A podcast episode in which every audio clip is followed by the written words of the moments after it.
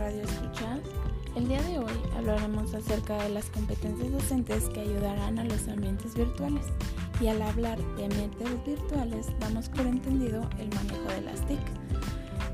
El docente deberá considerar por lo menos seis competencias primordiales. La primera competencia, instrumental y técnicas, siendo esta el uso y manejo de las nuevas tecnologías al alcance de proyectos educativos considerando esta que existen diversas plataformas que pueden ayudar a que un contenido sea agradable y vistoso para los usuarios.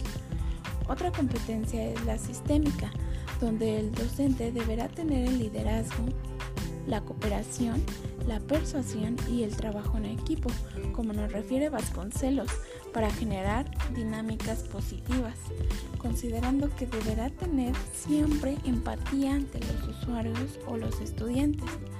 Otra competencia es la interpersonal y social, conocer aquellas problemáticas que pudieran presentarse a lo largo del curso, además de tener una iniciativa, creatividad e innovación. Él deberá de ser organizado y debe de planificar cómo se llevará a cabo el curso. Además de estas, deberemos considerar una competencia más, la pedagógica, que si bien son un conjunto de habilidades, conocimientos, destrezas y actitudes con las que deberá poseer para poder vincular el proceso de aprendizaje a la vida de los estudiantes, donde éste deberá encontrarle sentido a su proceso de aprendizaje y logre trasladarlo a su vida a través de situaciones vivenciales, algo como lo conocemos como el aprendizaje signitivo en la educación tradicional. El profesor deberá tener las herramientas necesarias para poder adaptar los contenidos con plataformas o programas accesibles para todos los usuarios y ninguno se quede desfasado, por lo que deberá dominar y adecuar los contenidos a las necesidades de los estudiantes.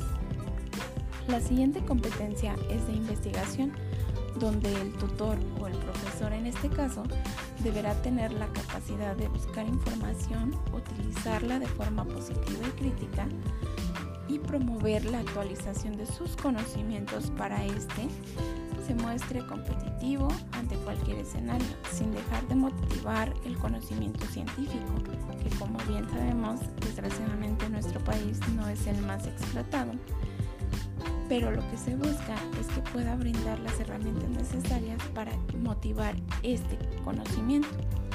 Por último, la competencia evaluativa, donde el docente deberá obtener las, el aprendizaje y el desempeño adquirido por parte de los estudiantes a través de herramientas o trabajos.